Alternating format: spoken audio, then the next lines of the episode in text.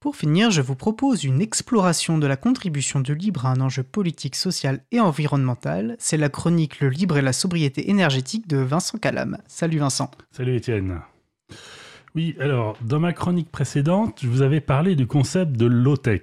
Alors, en faisant mes recherches sur le sujet, j'étais tombé sur un concept proche, le slow-tech, développé notamment sur le site Green IT. Bon, je ne vais pas entrer dans le détail ni me lancer dans un long développement sur le distinguo entre low-tech et slow-tech. Ce ne serait pas, de mon point de vue, très pertinent, les définitions de ces concepts changeant d'une publication à l'autre.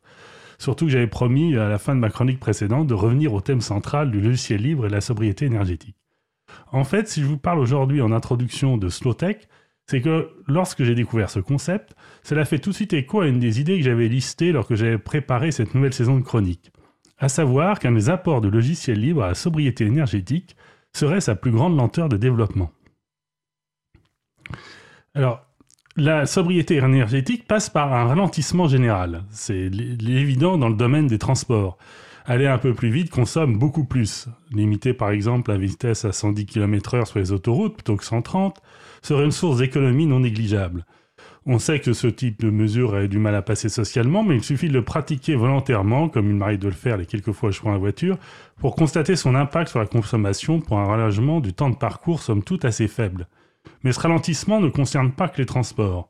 Travailler sur la sobriété, c'est aussi lutter contre l'accélération du monde, contre la satisfaction immédiate de ses désirs, contre la tentation de se doter du modèle dernier cri. Bref, c'est prendre son temps, comme le rappelle cette définition que j'ai gagnée dans un ouvrage qui vient de paraître, Sobriété, la vraie mode d'emploi aux éditions Tana. Devenir sobre, c'est d'abord réorganiser sa vie et son temps et redevenir le maître de son horloge, sa propre horloge. On érige notre temps, ne le gaspillons pas. Mais n'est-ce pas un peu injuste de parler de lenteur pour le logiciel libre? Alors, je, ne voulais pas lancer un, troll, hein, mais on, pourrait tout à fait discuter de mon affirmation que le logiciel libre est plus lent dans son développement que le logiciel euh, propriétaire, surtout en voyant tout ce qu'a produit le, logiciel libre en une quarantaine d'années. Cependant, il y a un fait objectif. Quand on regarde les moyens mis en œuvre, un logiciel développé par des bénévoles ne peut pas rivaliser avec les millions levés par une start-up. Et même quand le logiciel libre est développé par un éditeur qui a pu mettre en place un modèle économique pour assurer ce développement, cet éditeur atteint rarement la taille des gros éditeurs de logiciels privateurs. Mais l'important, c'est de mettre de côté l'image négative que l'on peut associer au terme lenteur et de voir tout ce qu'il a de positif si on regarde sous l'angle de la stabilité et de la sécurité. un ami impacteur pour la distribution Debian, à qui on posait récemment la question À quand la prochaine version? A fait cette réponse bien connue dans le monde du libre, ce sera prêt quand ce sera prêt. Rappelons que la distribution GNU Linux Debian est une des plus, pardon, des plus importants projets communautaires du monde du logiciel libre. Sa philosophie, telle que présentée sur son wiki, j'ai mis la page dans les références, c'est de nous sortir une nouvelle distribution que quand celle-ci est prête, que toute l'infrastructure est en place et que le nombre d'erreurs critiques est nul. Ce qui est amusant, c'est que cette philosophie n'empêche pas une sortie régulière presque tous les deux ans depuis 2005, comme quoi ne pas se fixer une échéance peut parfois être le meilleur moyen de tenir ses délais. Fait, tout logiciel libre possède une feuille de route et doit évoluer, ne serait-ce que parce que environnement évolue et qu'il faut s'adapter. Mais chaque projet a son propre rythme, dicté par les personnes qui y contribuent et c'est une bonne chose. En plaisantant, je dirais qu'il ne faut pas brusquer un logiciel libre.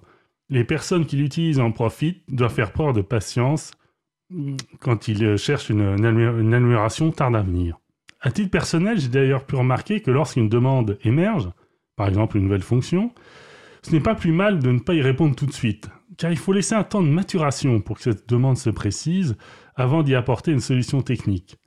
Réagir trop rapidement ou avec trop d'enthousiasme fait courir le risque de se rendre compte, après coup, qu'on a répondu à côté du besoin réel. Bref, les logiciels libres sont les tortues de la fable, Qu'importe de courir, il faut partir à point, nous rappelle la morale. Et pour la sobriété énergétique, nous devons être du côté des tortues plutôt que des lièvres. Belle allégorie. Et euh, je pense aussi que c'est un vrai défi en tant qu'utilisateur et utilisatrice euh, de technologie, qu'elle soit numérique ou pas, que d'accepter qu'on voilà, de pas être toujours dans la meilleure performance ou plus de vitesse ou plus de nouveautés, et surtout face à toute puissance mise en œuvre pour nous convaincre de toujours plus consommer, voilà, que, que ce nouveau euh, dispositif est vraiment indispensable. Et euh, du coup, comme tu le dis bien, je trouve se réapproprier cette lenteur comme une chose positive hein, et pas comme une chose subie, c'est vraiment aussi redonner du pouvoir, sur, reprendre pouvoir sur nos usages. Et finalement, euh, ça apparaît comme une nécessité importante. En tout cas, merci Vincent pour cette belle et salutaire éloge à la lenteur. Et au mois prochain Oui, au mois prochain.